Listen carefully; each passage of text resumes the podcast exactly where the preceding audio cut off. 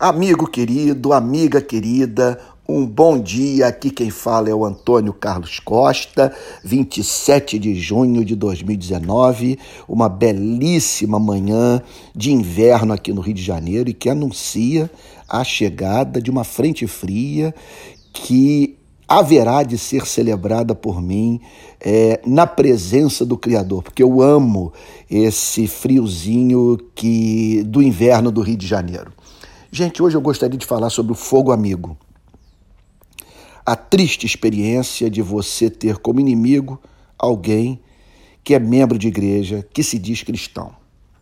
Há 36 anos, parte da minha vida se dá no ambiente das mais diferentes denominações evangélicas do Brasil e do exterior. Isso me fez conhecer o poder corruptor das instituições religiosas. No ambiente eclesiástico, testemunhei a injustiça, o obscurantismo, a hipocrisia e a loucura. Percebi que muita gente se torna pior depois de se envolver com religião.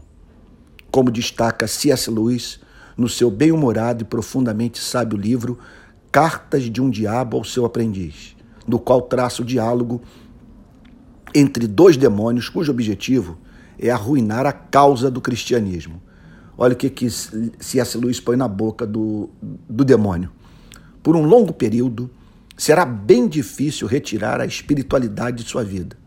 Muito bem, então temos de corrompê-la. O mundo e a carne nos falharam, mas resta uma terceira força. E o êxito deste terceiro tipo é o mais glorioso de todos: um santo estragado, um fariseu o inquisidor ou o mágico propiciam mais diversão no inferno do que um simples tirano ou libertino.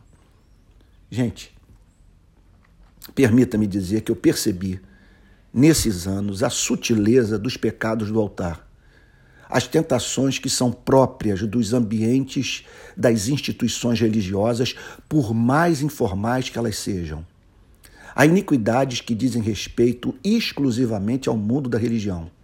Há deformidades de caráter que são peculiares à vida que é vivida em ambientes eclesiásticos.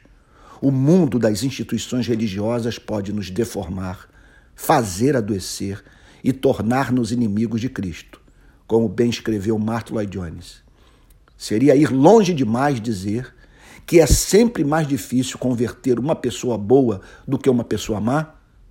Penso que a história da igreja prova isso. Os maiores opositores da religião evangélica sempre têm sido gente boa e religiosa.